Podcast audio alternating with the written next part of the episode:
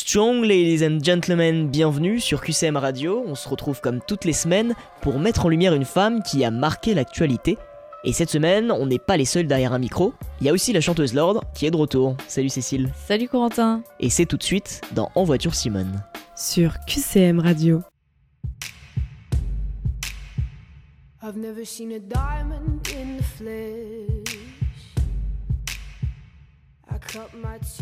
Retournons sept ans en arrière. Le mois de juin est là, le soleil tape et à la radio, ce titre. Royals occupe les premières places des hit parades. La chanteuse est méconnue du public et explose totalement avec ses chansons.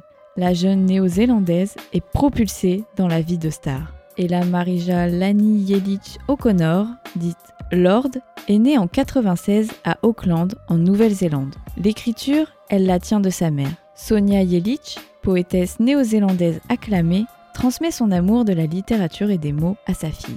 Elle se passionne pour des poètes comme Ezra Pound et Sylvia Plath et s'adonne à des films mythiques comme Brick ou encore Virgin Suicide. Mais c'est la musique qui vole son cœur. Influencée par des artistes comme Neil Young, Otis Redding ou plus contemporains comme Drake, Lord se met à sa passion. Tout commence comme un simple hasard. En 2019, elle participe à un concours de talent avec un camarade de classe. Le père de ce dernier voit le potentiel en la jeune fille et décide d'envoyer sa performance à plusieurs agents. Celui qui change sa vie est Scott McLaren du label de musique Universal. Lord accepte et signe le contrat de sa main d'adolescente de 13 ans.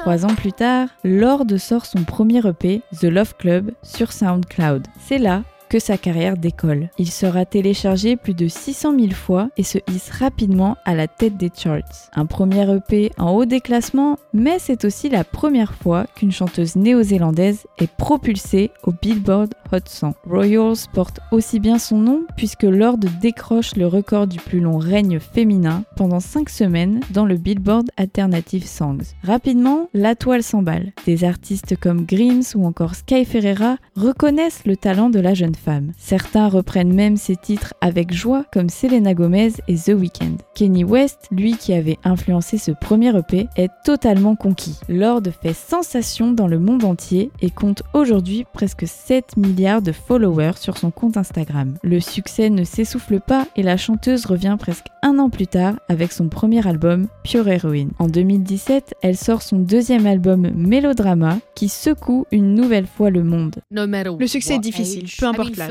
pour moi, c'était plutôt d'être dans un environnement différent parce que je suis plutôt du genre à parler à juste quelques personnes. Donc j'ai eu à communiquer de manière beaucoup plus importante.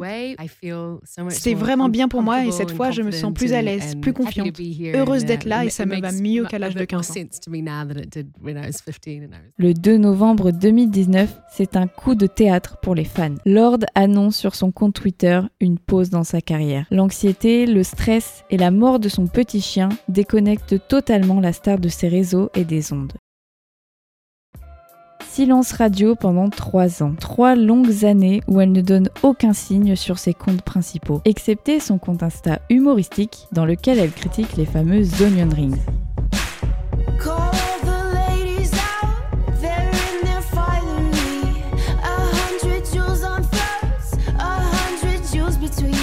Mais le 7 juin 2021, la brune bouclée réapparaît en postant une image sur son site principal. Intitulé Solar Power, le nouveau titre devrait sortir prochainement. Lord a retrouvé son plein d'énergie avec la belle saison qui arrive. Le Solar Power, comme sa future chanson le prédit. En voiture Simone. Sur QCM.